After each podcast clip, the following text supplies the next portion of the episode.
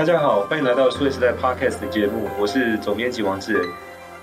最近关于半导体产业的消息接连不断哦，那二零二四年也被预期是整个半导体产业回温的一年。在刚开年其实就有呃接连不断的一些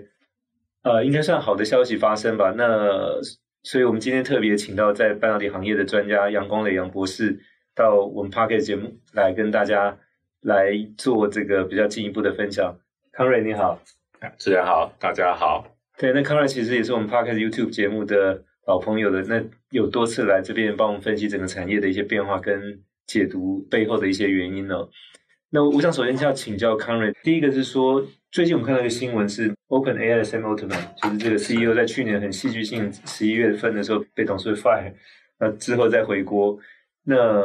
最近的消息是说，他其实是想要去新建 OpenAI 的这个晶片公司哦。那这个晶片公司具体是说，它只是去设计晶片，还是说是去牵涉到生产？那这个现在其实消息都还没有确定，但是显然是说，它其实不只是在想，就是说去做甚至是 AI 的这个软体开发而已，就是说进一步想要跟这个晶片的这个设计跟生产是有相关的。也传出是说，那有可能投资它的金主里面包含像沙特阿伯有个叫 G42 的一个一个基金，以及像这个日本软体银行 SoftBank 这个孙正义哦。那当然，现在这个都还只是在消息面，还没有被证实。那这个比较好奇，想请教康瑞，就是说你怎么看像这样的这个事件的发展？为什么一家做 AI 这么成功的公司会想去跟晶片的这个设计和生产有关？呀，啊，这件事情发生的时候啊。呃我们有一些专业的群组要谈，要其中有个人用四个字形容叫 “talk pancake” 啊啊，要尤其是啊，在 Bloomberg 的消息里面有提到要盖晶圆厂这件事情。啊啊，我我稍微从过去我自己在产业里面的经验啊，尤其在 Foundry 里面，从点一八开始接触了所谓的系统公司，就是传统的非。晶片公司，啊，他们为什么要做这些事情？我记得点一八，我其中一个很大的客户叫 Cisco，到了六十五纳米的时候，有一个软体公司叫微软，啊，一直到在二十纳米以后就有这个 Apple。OK，我回顾这个三个公司 interaction 的这个经验里面，我就发现系统公司想做这件事情，其来有志啊，当然，尤其是。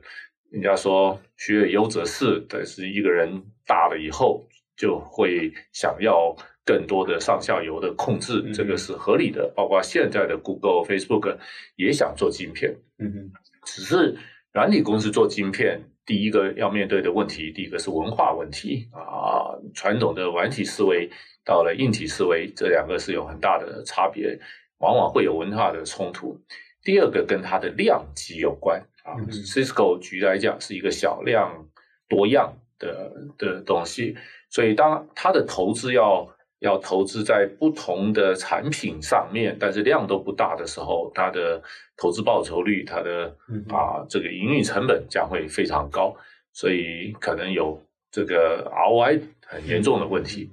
啊，到了 Microsoft 这样 Media 啊，所以也不算很成功，所以也不是他们主要做 Microsoft 是来啊，是是找 A ATI 那个时候的 ATI 啊的来做，那个时候 ATI 有没有被 AMD 买去的？呃，差不多就在那一段时间，在在 merge 的时候，大概两千零四年左右。对，因为 cover 其实刚才提到说，你跟 Cisco、跟 Microsoft、跟 Apple 接触，对，其实因为。呃，之前在台积电服务嘛，嗯、而且担呃也担研发处的处长，嗯，所以呃，那这些公司其实本来都是做产品的公司哦。那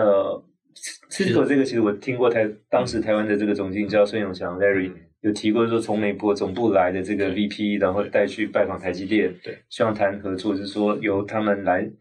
呃生产，就是他们因为像这种比较属于小量，一般我们叫 ASIC，所以特定用途的这个晶片呢。但即便特定用途，你还是得有一个基础的量，因为你开始进这个晶圆厂，如果你的可能只有几千片的话，其实可能对晶圆厂来讲，那个是非常小，你会排在很后面的。嗯，那除非你愿意付很贵的价格。是，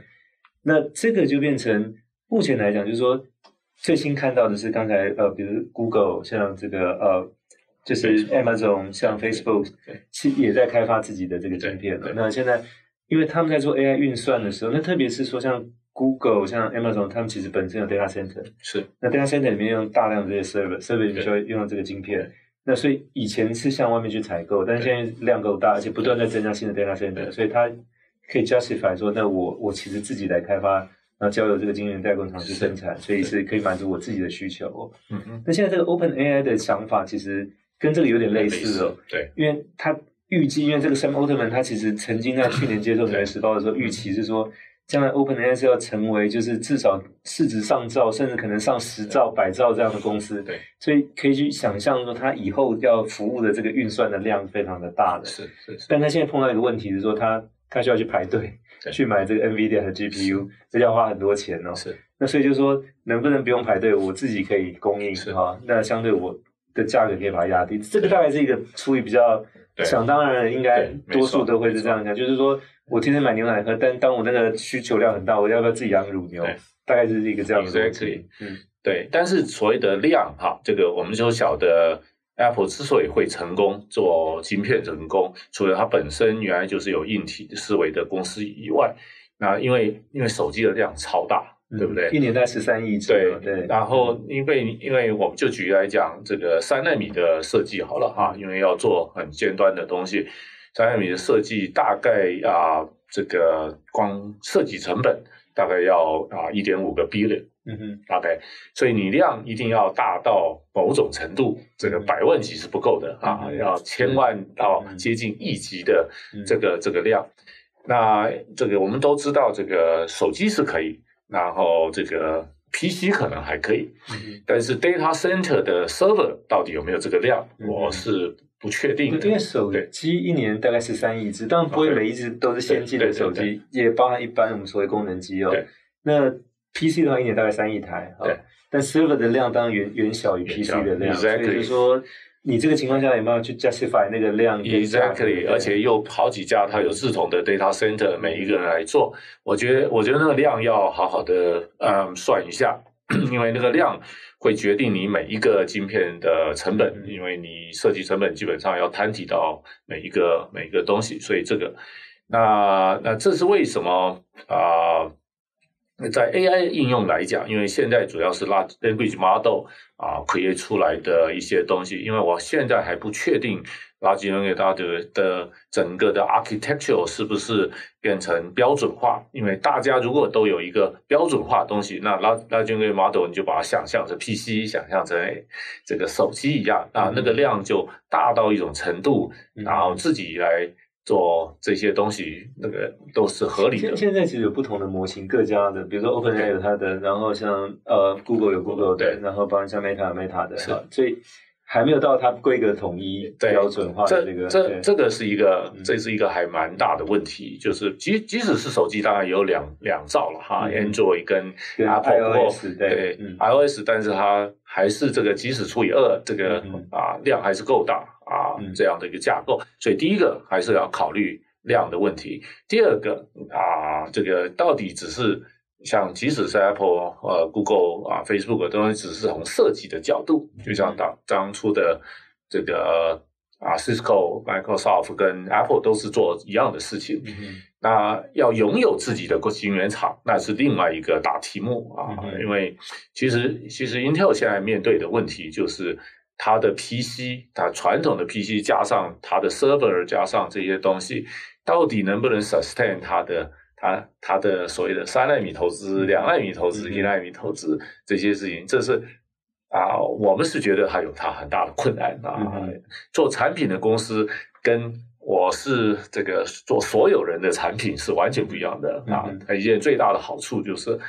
你只要。你讲随便你要做什么，这不关我的事情。嗯、你们每一个人去去打你的市场，但是你全部在我这里做，是这个量就完全不会有问题。所以，所以他现在在走这个所谓的摩尔定律这条路啊。我们从很早就就认为啊，根本不需要去 justify 啊，嗯、因为我们觉得就是这个 generation，各式的应用都会有人要，从 low power 到 high performance，所以。所以这个东西，当你是一个产品公司要，要要做自己的 IDM 的这个模式，你那个量不够大，你是有很大的问题的。Memory DRAM 可能可以啊，然后就是现在的世界的产品，只有少数的产品能够 justify 走这个东西，嗯、走这个所谓先进制程。是，然后 AI 需要这种先进制程。嗯、Unfortunately，对，因为 AI 的这个运算的架构现在其实还没有真正 标准化，各家其实都在发展自己的。是，那所以也都在开发自己的晶片。所以现在就是说，OpenAI 这件事情究竟是说它。只是设计去开成立一家新的公司去开发自己用的晶片，还是说更进一步会有一个去盖一个晶圆厂，是来自己生产自己的晶片？那这个现在其实还不清楚。是，但看起来是说，呃，这个 Sam Altman 他有兴趣，是说他至少要有一个去设计自己晶片这样的一个事业出来。对，对，我觉得是可以的，但是当然还刚刚提到，一开始提到他要考虑。做设计晶片的还是有成本，但成本也不低啊。所以，因为如果如果假设一百万，假设需要十亿，那你除起来是吧？你光光设计，你平均摊提到一百万，这个每一个就要啊，应该是十万美金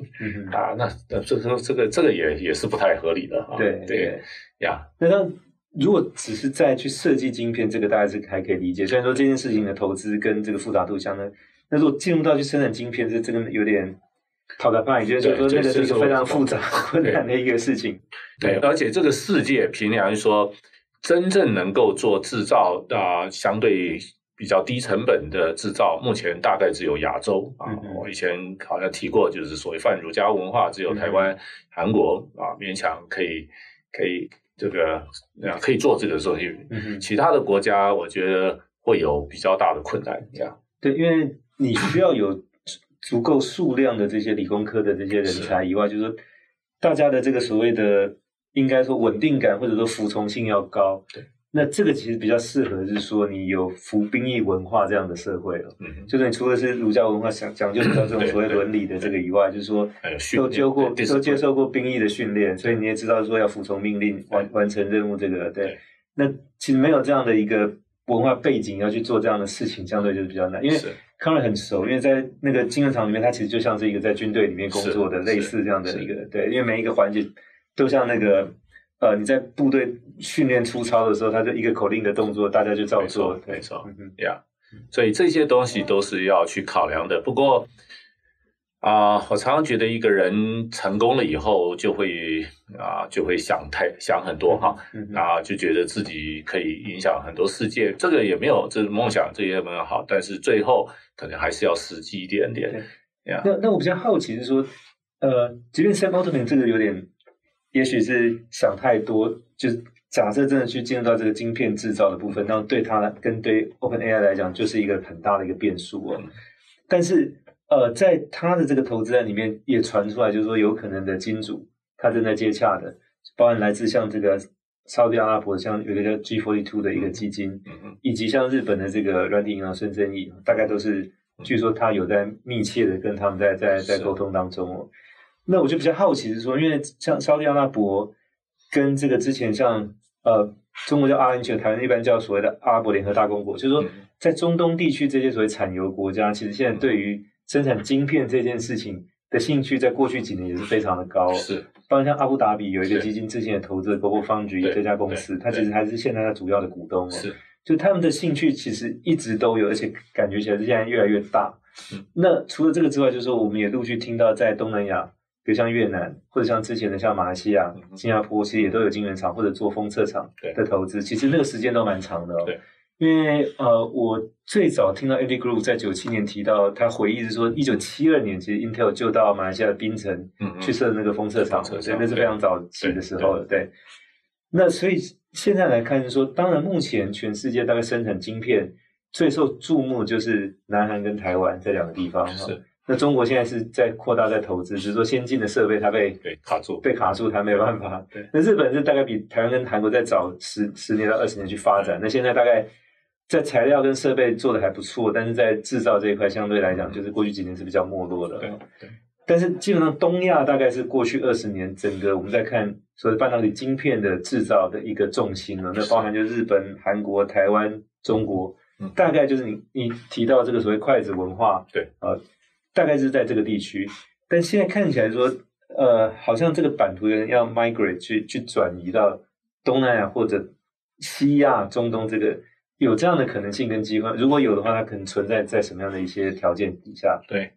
啊、呃，我这个去年五月啊啊，有因为一些因素，从南欧、葡萄牙、西班牙，后来到了阿布达比，就是阿联阿联酋啊。这个就当时也受到邀请，可能去当地去去去考察，甚至看看有没有合作。那他们那个时候有一个科学园区的一个一个概念，当然还是不能说黄土一片，基本上是白沙一片啊，因为它是在沙漠地方。那当然非常简单，这个啊，当年的阿布达比投资 Global Foundry。那当然，他们是有点想要去，除了所谓的油这个东西，当然油是对他们来讲是最大的收收入，然后钱很多，但总是要去弄点高科技，然后正好那个时候 AMD 想出来，当然有机会就弄了 GlobalFoundries。就我理解，他他跟 GlobalFoundries 这几年啊，一直尝试希望他们也能够到啊中东地方去盖厂，但是。我我我的评估是，中东盖厂这件事情会很困难。那呃，我们就拿阿联酋做例子，阿联酋是一个可以说是没有半导体制造的上游跟下游的国家、嗯、啊，因为因为几乎没有人买 chips，对，因为你他是买他他基本上是 import end product，比如说手机，比如说这个东西，他没有组装，没有。嗯 Nothing 没有下游，嗯，没有下游，那你这个中游这个制造这个东西，你要你要卖给谁？你要卖给全世界，嗯，所以你要在那里就就缺乏的所谓的地地缘政治的好处，嗯，所谓的 local market 的好处，它也没有上游。不过上游总是还是可以移植了哈，就去啊，阿联酋那个地方，我觉得，而且它的本地的人啊，所谓本地人就是阿拉伯人啊，并。并不适合做半导体，呃，这个跟儒家文化没关系，而是他实在太有钱了，嗯，他只要坐在家里面就可以享受很好的日子，嗯，他为什么要去？我在阿联酋的感觉就是，就是阿联酋人绝对不会去跟啊外劳去抢生意，他就是有钱人啊，有钱人就来工作，所以阿联酋如果要做半导体这些东西，在当地一定都是外国人，嗯，OK。那现在阿联酋的外国人以印度最多，然后啊，其实真正的阿拉伯人占的比例只有排到第二、第五名。所以，讲外国人意思是说，从作业员到工程师都是进口，都完全要 import，这就就是要移植。嗯、OK，那我那个时候看到的东西，其实最大的好处就是，它其实是一个。一个一个所谓的白纸一张，Virgin 处女地，嗯，所以你是可以 import 一一大堆人到那边去。这跟美国，嗯，其他国家不太一样。美国像美国的 Arizona，我们我也可以把台湾人移过去，嗯，可是当地的工会什么东西一定跟你跟你反弹啊，嗯，跟你跟你拼命。所以，但这样子的东西，这是阿联酋的好处。它虽然是没有人，可是它就是你可以你可以挥洒，任何人都可以去。呀、yeah，所以。它跟 Arizona 比较像，因为它也是沙漠，所以就说，对，从这个角度，但这个就变成 Conrad 刚才解，就是第一个，它没有下游这些 PC 手机这些资通讯的这些组装的产业，对，上游比如说你需要有这个 IC 设计设备材料，然后可能提供 EDA tool 设计的这些软体等等，它也没有，对，那它等于是完全都是从外移植移植过来，就是包含从人才到设备到整个产业，那这个其实是一个蛮。很大工程，很大工程呢。对，所以这个，所以我认为叫做啊、呃，这是一个由后百年的科，个、嗯、等于是科啊产这个工业产业大计啊、嗯。如果要啊、呃，如果我要帮阿联酋去设计这个、嗯、这个东西，它它是 minimum 十年，然后然后一直在往前走。但是这个东西，如果一个国一个国家的父啊国王，他有这个 vision 啊，因为。因为油这个东西总是有可能啊，因为尤其现在所谓的这个这个啊业业绩这些东西，它可能会碰到一些问题。嗯，OK，那那他他如果这个国家想要发展一个未来百年的大计，有这个东西其实并不坏，因为它可以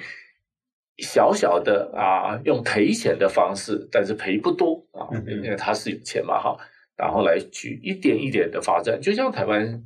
啊三四十年前，当然他的环境可能比三四十年不太一样，因为他、啊他不可能自己人，所以他要有计划的，就像美国的这种海外移民的方式、嗯、啊，来帮他来来来塑造这个东西，然后这些人可能就留在那里。然后继续所谓的我们早期的叫 American Dream，你现在有一个啊 UAE Dream 的概念去去发展这个东西，这是我认为他唯一有机会的。可是你要去那边现在搞一个厂，盖一个厂要赚钱，嗯啊，十年之内我都觉得很难。但这个这个有趣的一点是说，因为当年其实在一九七一跟七三两次石油危机的时候。其实台湾、日本跟南韩都感受到，所以才去开始去找说，那如果不依靠石油，我们接下来能做什么？这三个国家都做同样的事情，去发展这个当时叫做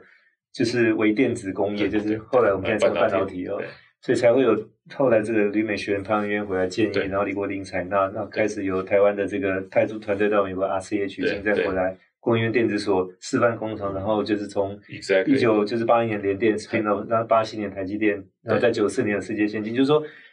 前前身是因为石油危机，就是因为中东地区那时候跟以色列发生战争，然后石油禁运等等，就是很有趣历史。那历史现在等于是轮回过后来了。对，等到这三个国家都把半导体做起来之后，中东现在开始讲，哎，我们需要这个。对，但当时这些这三个都是因为石油可能都是从中东没有办法运出来，所以会会经济发展受影响。有趣的。所以这个倒是历史，你把它拉长来看，有一些有趣的事情哦，就是说谁为因谁为果，其实对。拉长其实很难讲，是。但回过头来，如果是在东南亚呢？因为现在在过去这几年，就是说，一方面大量的原本这些所谓的资通讯业，也就是说，该我们称为所谓的下游的这些组装的产业，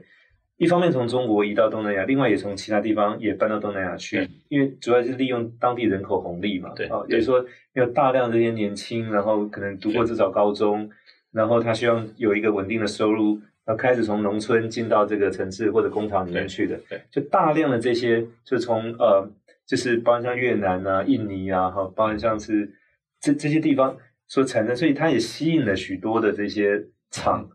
就是搬到这里来哈。嗯，所以下游的条件看起来是具备的。是。那如果说目前来讲，对他来说，就是中间这一层的晶片制造，对，如果再进来的话，那看起来是一个合理，因为它跟台湾在三十年前的发展。其实也是类似的一个路径，对对，对，嗯，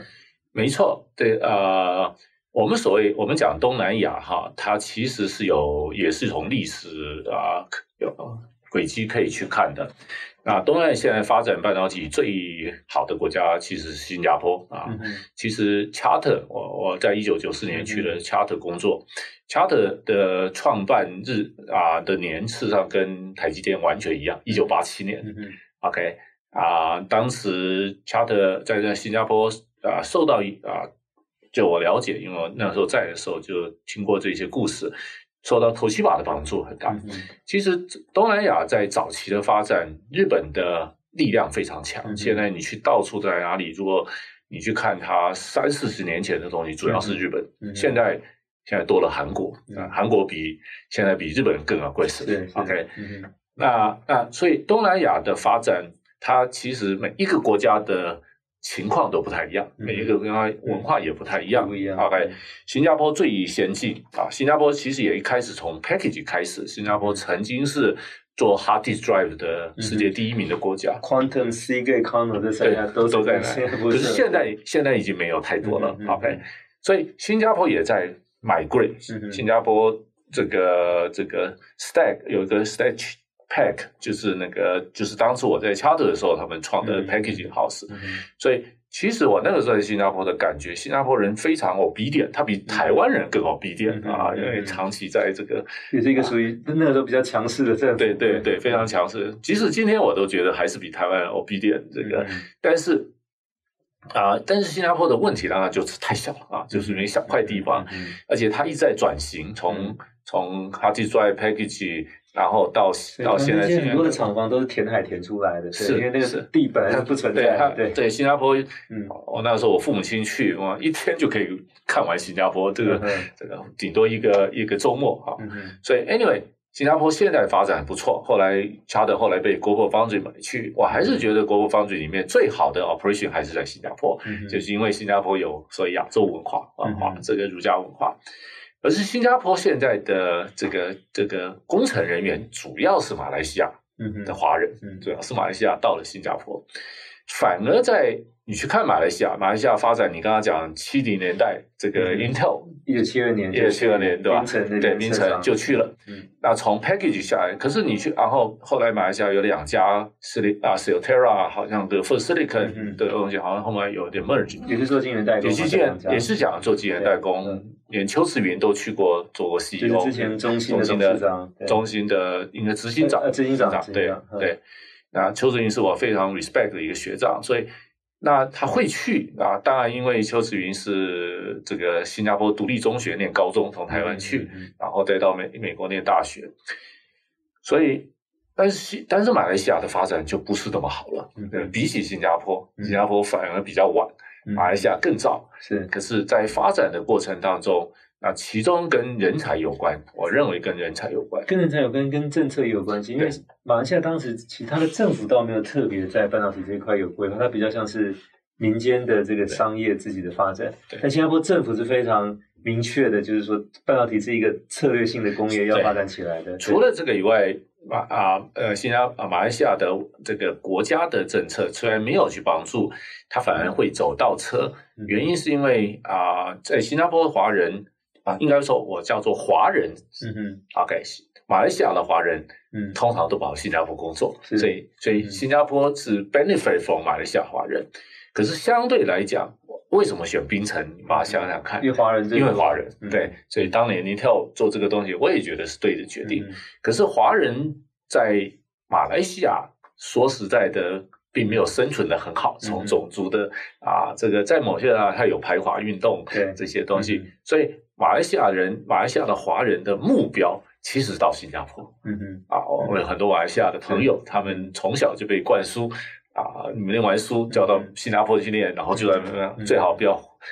啊，回来是回来，但是在这边这个东西，因为不晓得会发生事情。如果说要念比较好的学校，或者说他要比较好的工作待遇的话，那到新加坡去会比在马来西亚机会更多。那所以这个，所以很多当马来西亚想要发展半导体的时候，我问了马来西亚的华人，很少人愿意回去。这个我有点吓到。OK，我意思说啊，不像台湾，我们通常从美国就台湾有机会我们就回来。是我马来西亚要做，我到底可以吸引多少马来西亚华人，变成是一个问题。但是。我不，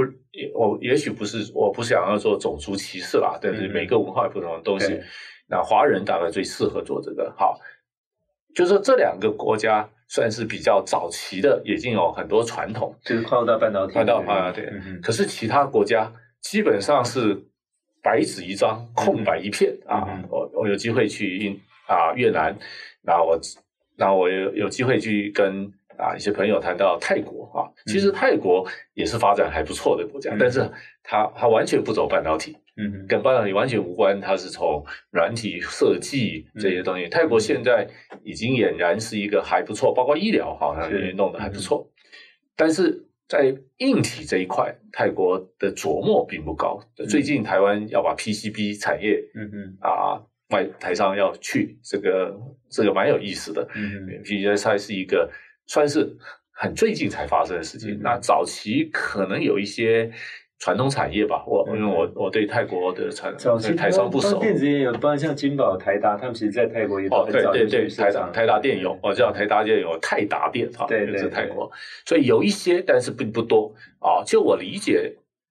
泰达电的啊，在那边制造这个东西，但是他说实在的，还卖不进去泰国的市场。是很有趣，因为有一部分他们比较利用，因为就东南亚，其实你在那边设厂，其实到欧洲的关税比较低，所以早期很多的想法是这样。是是是。那当泰国它主力还是靠观光业了，对。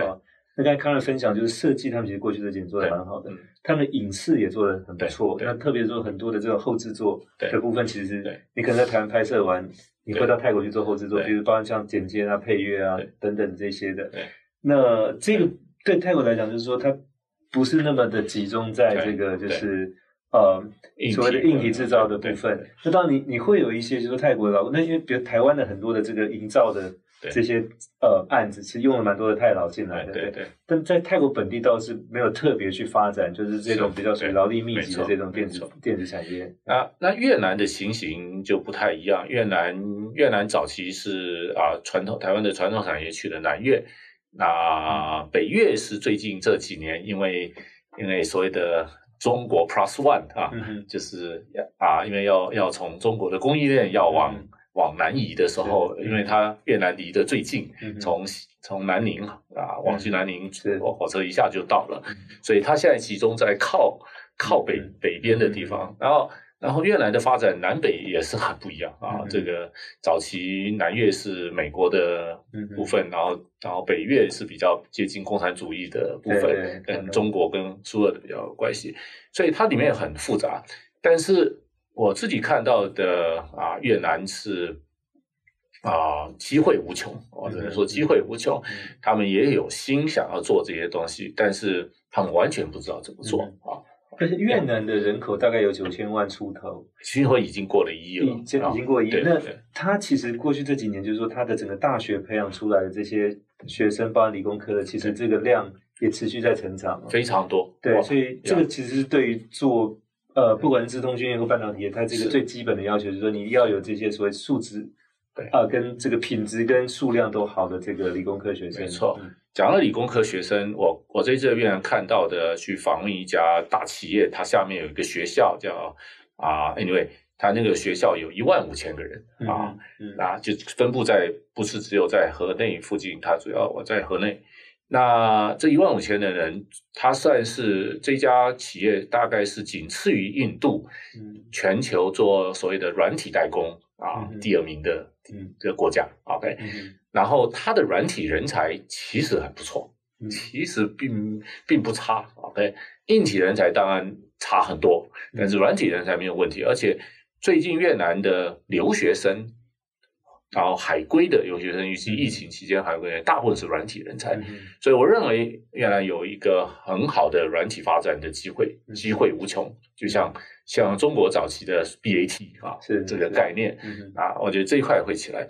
可是它硬体相对比较困难啊，因为软体只要透过一个语言啊。还有一件事情，我看到的学校，它的主要的语言教育，actually 是英文这件事情，是我很惊讶的。嗯哼，OK，他们有意的要把英文拿拿抬到，所以每一个学生必须要英讲英文，然后有一些东西。我这次有机会到学校参观，然后他们在做社团活动，我就我我只能用英文问他们，越南话一句话不会讲。每一个人都可以讲的还蛮流利的英文。嗯，OK，我非非常惊讶。这个倒是有趣，因为越南的整个学生在托福跟多益的成绩，在过去这十年其实进步是非常快的。我我我没有注意到这个东西。所以你提到这个，我在想，哦，原来是这样。我的亲身体验，其实越南因为它有高层的人啊，有学生，这个年纪越大，英文越烂。对，一般是年纪越好，英文很好，而且。而且很自然啊，你问他什么，他就跟你答什么。嗯，然后我才问他们说：“你们学你们语英文怎么练？”他说：“除了在在学校练以外，他们有很强烈的动机。越南人学英文的动机是很不一样的，跟台湾不一样的。越南人学动机是他们要出去找机会啊，就是外面的机会。对，然后越南的教育，越南政府都希望他们出去。”嗯哼，这个这个也跟台湾不一样，是。是鼓励你们出出去，嗯哼，因为他认为这是到海外去培养人才，eventually 回来回来这个东西。看到之前就是包括上次台湾、韩国跟日本发展的路径，大概也有做过研究，是，就说那至少看过人家成功是这样做的，你大概就其实我们当年留学啊，留学制度并不是政府有意要做的事情，只是因为。啊，我我们有很多政治呃因素，当然我们当时也很不安全，这个这个八二三炮战啊什么的东西，对对，所以我们的父子辈我们会希望我们出国，然后正好又又有当年的庚子没关系，然后就这样留学变成是一个风潮，对 OK，那个风潮我不认为是政府造成的，而是整个社会环境造成的。那越南现在政府。从高层这个角度是有这个风潮，包括教育啊的模式啊，所以啊，我这因为这次有机会，你当然到那种那个老城区，大部分都不会讲英文，可是你只要到了这种比较先进的地方，尤其是学校这件事情。嗯，嗯然后他的平均年龄好像二十八岁。嗯嗯，OK，是所以啊，这个朝气蓬勃。我简单讲，我在那边看到的叫清晨六点钟的世界。啊，旭日只有的只有往上升是啊的机会。那我们简单看东南亚这几个国家，就是说。当新加坡现在看起来应该是在半导体发展是最最先进的，但它腹地太小，它其实已经算有点，我我觉得已经衰退了，而且它可能也不见得一定想要做这个东西，还有还有更多的应用可以做，软体应用。新加坡是发展最好，但是受限，现在已经有点饱和。马来西亚是最早的，但是政府可能在这个方面并没有一个战略性的一个统筹的一个一个长期的思维哦。那我们在看到就是说，像泰国虽然说有一些电子业的基础，但是它的经济的重心也不在这个半导体，也没有提出一个或者说有一个比较具体的想法。那现在接下来就是包括像印尼，呃，就是菲律宾跟越南都是超过一亿人口的国家。是，但是菲律宾来讲也没有看到说在半导体这边有什么样的想法。印尼其实现在也没有看到在那比较明确，大概就是越南啊，就是说你的这个下游的这些所谓的电子组装的这些厂，不断的外资还在进来啊。那它将来其实应该这一块也会成为一个可能可以期待，也许在十年后类似像先前或者现在的中国的这样的一个概念。但而且他现在是比较有有意识的想要往半导体这个领域也开始来呃结合去做一个规划，跟下一步有一些具体的行动。所以整个这样谈下来，可能越南或者是我们目前。需要比较关注，就是说，如果他将来能做出成绩，这个应该是比较比较接近有可能的。我我是还蛮看好，不过必须承认，他还是需要十年二十年。嗯，因为看现在的越南，比起台湾的七零年代，这个东西可能还不如他。是，但是它可以仿效这个模式往前走。啊，刚刚提到东南亚，我大概把东南亚分两种国家，一种叫做啊所谓的。筷子文化或者儒家文化，嗯、一种是穆斯林文化。嗯啊，这个泰国严格来讲是是佛教文化，然后比较接近这个儒家文化。对，然后这新加坡、马来西亚跟印尼、嗯、啊这些国家是属于穆斯林文化。嗯、现在啊，现在我所了解的马来西亚是想要跟中东啊产生更多的关系，因为中东有钱，嗯、因为穆斯林文化。对，啊，这些可能会变成是两种。模式，两种模式。嗯、那台湾因为是儒家文化，台湾最适合跟儒家文化的国家合作、嗯、啊，新加坡、马来西亚、泰国跟这个啊这个越南。那泰国的走法，我的情形，我认为是应该跟越南是很不一样的。嗯、越南因为百废待兴，重新开始，我们其实可以琢磨的地方很多。泰国要从它的应用端，因为泰国比较进步了，嗯，泰国有很多的应用，这些应用里面有一些东西需要半导体，嗯，OK，有一有点像我刚刚提到这个 Open AI 的概念，它是从应用端再往前走，所以在泰国里面可以找寻到一些可能的东西，但是要做半导体制造，我也不建议做，OK，那越南有可能在未来几十年以后，但是这个。啊，泰国可能可以针对它的应用场域啊，市场很大的东西去做。哦，我们我们另外没有谈到一个国家，是一个非常复杂，我到现在为止还绝对有困难的一个国家，叫印度啊。印度当然市场无穷，对，印度的人才，我们早期的印第安卡内斯领导在美国多的都是 OK，做 IC 设计的，做 IC 设计的很多，但是但是印度的半导体。嗯，从来没有起来过。嗯啊，我问过以前 Intel 的同事，这些美国的认识的人啊，很少人愿意回去。嗯啊，这里面很多东西，其实问题跟刚刚讲马来西亚那个问题有点类似。康仁，那我们刚才其实有比较过东南亚这几个国家在发展半导体的这个条件哦。那当在这个情况之下，就是台湾有没有可能在这个当中找到机会，我们成为一个晶片出口的？国家或者产业呢？嗯，我我是觉得很有机会，因为过去台湾所谓的输出，通常都是比较是属于传统产业，到这些地方找所谓的 cheap labor 啊啊这些部分。那其实而且东航都是比较落后的的产业哈。那我觉得台湾现在因为半导体是世界第一。啊，这个这个世界第一的位置可以说是去任何国家，就是在晶圆代工这一块，晶圆代工对晶圆代工这一块啊，或者晶圆制造这一块啊，晶圆技术这一块可能是世界第一，所以到任何国家，大部分都会愿意欢迎的。而且台湾因为过去历史上面没有去做任何的侵略这个概念，所以我自己的感觉就是去到这些国家以后。他们对我们的欢迎的程度是比我想象要好很多，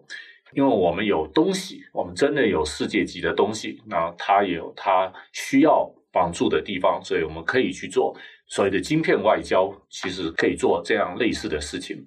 但是思思维上面就是要有一种所谓的啊同理心啊，要有这个属于利他主义双赢策略，双方一起起来。让台湾的企业能够有机会在这一些国国家是有另外一种的发展的机会啊啊，不一定要自营啊这个东西，而是一种合合作的模式，让让这些东西，因为台湾在未来的发展，我们随便举来讲，我们如果我们最后继续再盖厂，台湾变成再多两倍的晶圆厂，我们的电的问题，我们水的问题，我们人的问题都会。都会一一的浮现啊！从长期的规划来讲，有计划性的啊往外移，但是是用合作的模式啊，也不用花太大 effort 的模式去让啊帮助别人，啊自己得到好处啊，双赢的东西去做。那我我觉得是有很多机会的啊！至少我这一次啊，这个礼拜啊上啊两三个礼拜以前去了越南，我其实在。谈的这些过程当中，我是发觉机会无穷。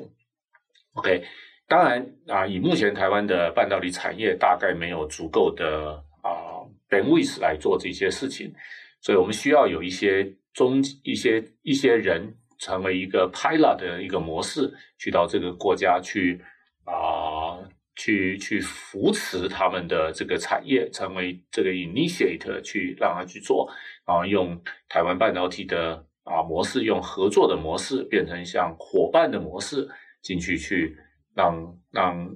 台湾的半导体产业可以有另外一个啊发展的机会。我称它叫做扩张我们半导体产业的版图这个概念，然后去帮助其他国家。这是我的啊初步的想法。对，因为半导体现在成为一个全世界的一个非常重要的战略物资哦。嗯、那在疫情期间特别如此，即便疫情之后也还是，所以。先进国家会想要就在地生产，所以包括像美国、日本、德国都要找台积电去设厂。对，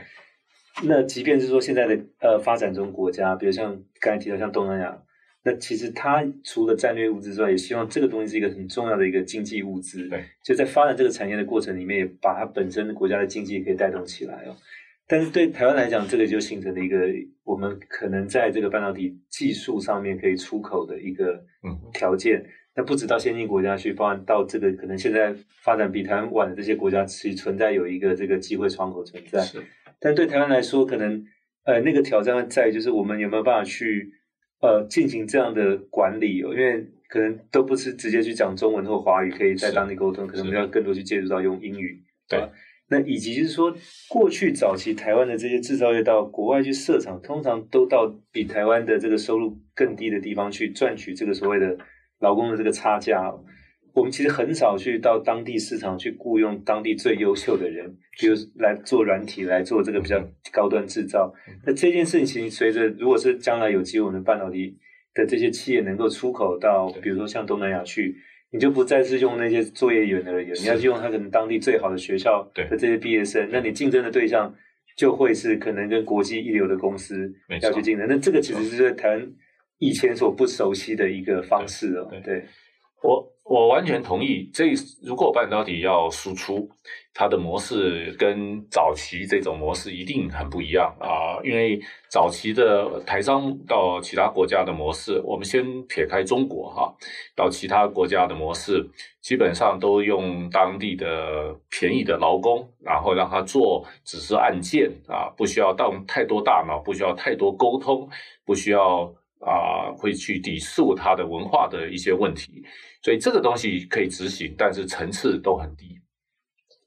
现在半导体要输出这件事情啊，除非你要做制造，但是我觉得纯制造这件事情，现在在海外，我觉得成本可能。啊，太高啊！这个，因为因为我们都晓得，这个半导体制造真正的成本，人事成本是很低的，嗯、就是那种 cheap labor 的成成本根本就是一个 peanut、嗯、啊，才有其他的良率啊、工程各式各样的问题哈、啊。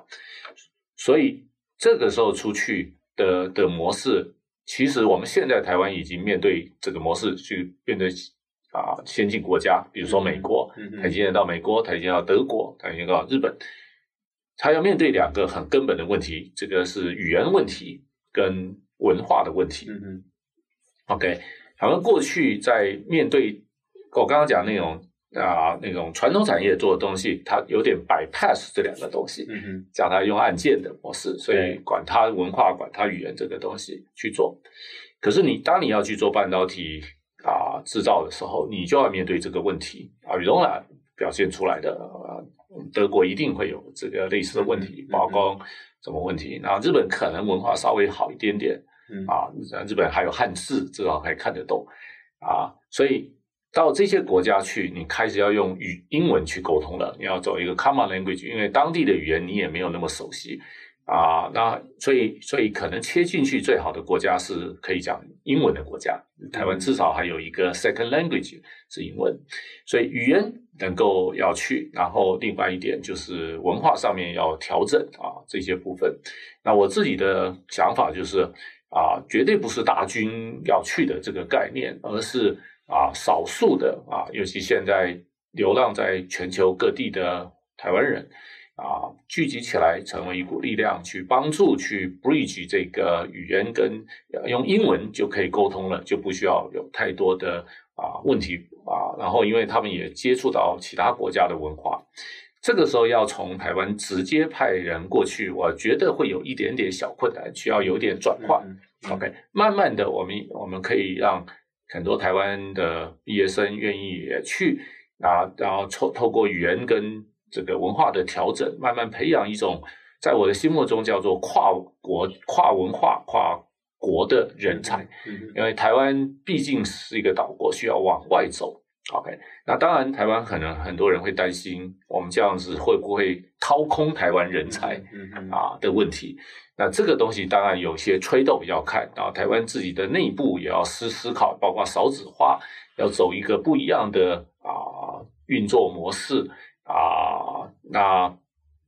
那这个失业率的问题，我觉得会一定会变少啊，因为人人这个需求高于啊这个人的问题会变少。然后未来有没有可能啊？这个当然是未来的世界，海引进海外的人才在，我觉得这一块会要更远一点点。嗯嗯，OK，但至少这些人能够出去去打海外市场。然后在适当的时候再回来跟台湾继续合作，用更智能的方式，用更少的方式去运作这种模式，去解决现在台湾要去面对海外市场跨文化、跨语言问题的的的欠缺能力这件事情。那我觉得半导体可以可以当成是第一个先锋部队去，然后再带着相关的产业一起去，啊，就成为一股这个比较。Ecosystem 的东西，让让台湾的影响力啊，算是一种这种隐形的国民外交，嗯、去去面对帮助其他的国家。其实有点想到台湾早期的农耕队、嗯、啊，那个概念其实是你可以应用在半导体啊，一点问题都没有。现在变成精耕队了，对晶片的这个耕耘队，对，就是到国外去帮忙。对，因为台湾其实，在过去这四十年当中，最早从美国这个进口半导半导体的技术。再也曾经从日本跟德国，对，就是有半导体的技术。那现在其实也到了一个台湾的技术，呃，可以出口到其他的这些国家去了。那当技术本身其实没有语言跟文化的问题，但你要让技术落地在一个当地的这个市场或者工厂，它其实就会牵涉到语言跟文化的问题。是。那康瑞当然因为之前在新加坡的 Charter 工作过，那在台湾的华邦跟台积电。也工作过，那包含在中国的中芯半导体担任过独董，以及美国的 Intel 对担任过顾问。其实你是最有资格来谈，就是所谓的去过很多国家，科技业的这个要要要怎么样去处理这些所谓的管理语言跟文化上面这些议题哦。是是。那么今天非常谢谢呃杨光磊博士到我们 Podcast 节目来分享，就是他所看到的。呃，一方面是帮我们解读说，在整个呃二零二四年半导体回温，然后现在整个需求跟着上升，连最热门的 OpenAI 的 Sam Altman 都在想半导体这件事情。到就是说，嗯，最跟这个事情最有关的，像呃中东以及东南亚，他们怎么来思考这件事情，以及他们发展的可能的路径跟机会在哪里，以及在这当中其实存在的台湾的窗口，又会是属于什么样的一个可能性？谢谢康瑞，谢谢谢谢，也谢谢各位听众的收听，希望大家喜欢这期的内容，欢迎给我们点赞转发，也请持续关注和留言，我们下期再会。